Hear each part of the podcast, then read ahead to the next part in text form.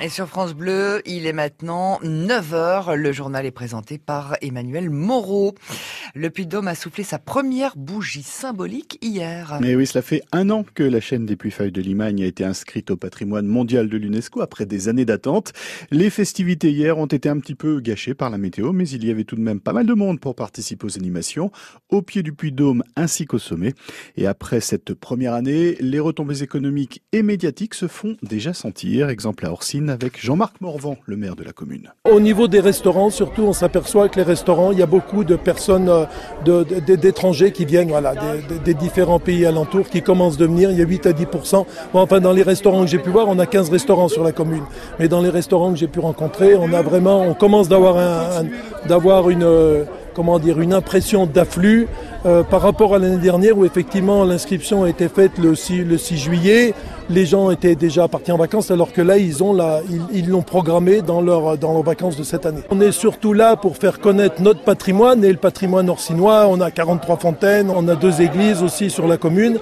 On a beaucoup de chemins de randonnée, on a faire connaître au niveau de, de notre environnement euh, exceptionnel. Jean-Marc Morvan, le maire d'Orsine, au micro de Julien Houry.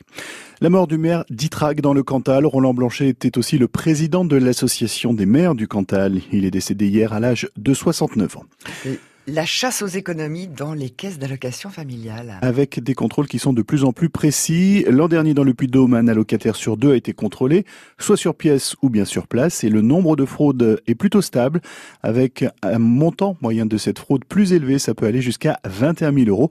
Mais en cas d'erreur de bonne foi, les allocataires bénéficient désormais du droit à l'erreur. Didier Grosjean, le directeur de la CAF du Puy-de-Dôme, au micro de Claudia Hamon. Ce qui change euh, cette année, c'est que nous allons davantage au devant des allocataires pour prévenir les situations qui peuvent donner lieu à des régularisations. Ce qui change également cette année, c'est la mise en œuvre de la loi 2018 sur le droit à l'erreur, c'est-à-dire qu'une euh, erreur signalée rapidement dans le cadre d'une première euh, situation, s'il n'y a pas de répétition, ne donnera pas lieu à une fraude. Et la troisième chose qui change, c'est nos services en ligne qui se perfectionnent pour pouvoir mettre à jour la situation du dossier allocataire. Et ça, les outils, euh, aussi bien sur ordinateur que sur l'application mobile euh, CAF.fr, sont vraiment bien faits pour pouvoir signaler sa situation. Si la situation est déclarée tôt, et que c'est la première fois qu'on déclare une erreur, il n'y aura pas de conséquences par rapport à la fraude. Et il faudra rembourser évidemment la situation si nous avons été amenés à verser des prestations sur une déclaration qui n'était pas juste. Et parmi les, éleveurs les erreurs qui ont été relevées et régularisées, 25% des cas sont au bénéfice des allocataires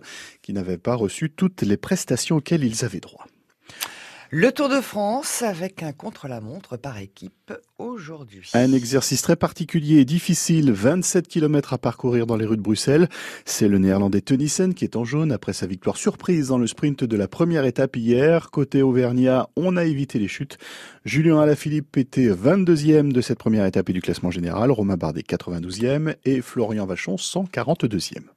Le Clermont Foot a battu Rodez hier soir en match amical, victoire 2 à 0 avec des buts de Berthomier, de la nouvelle recrue qui vient du Puy à Lévina et surtout il y a pas mal de choses intéressantes de la part des Clermontois. Le football, c'est euh, la finale de la Coupe du monde féminine, c'est la fin aujourd'hui avec donc une finale entre les États-Unis et les Pays-Bas, match qui a lieu à Lyon à partir de 17h. L'équipe de France féminine de rugby. A remporté cette nuit une belle victoire face à la Nouvelle-Zélande, 25 à 16. Il y avait deux joueuses de la SM Romagna chez les Bleus, Caroline Thomas et Jessie Trémoulière. Trémoulière qui a inscrit un essai ainsi que 10 points au pied.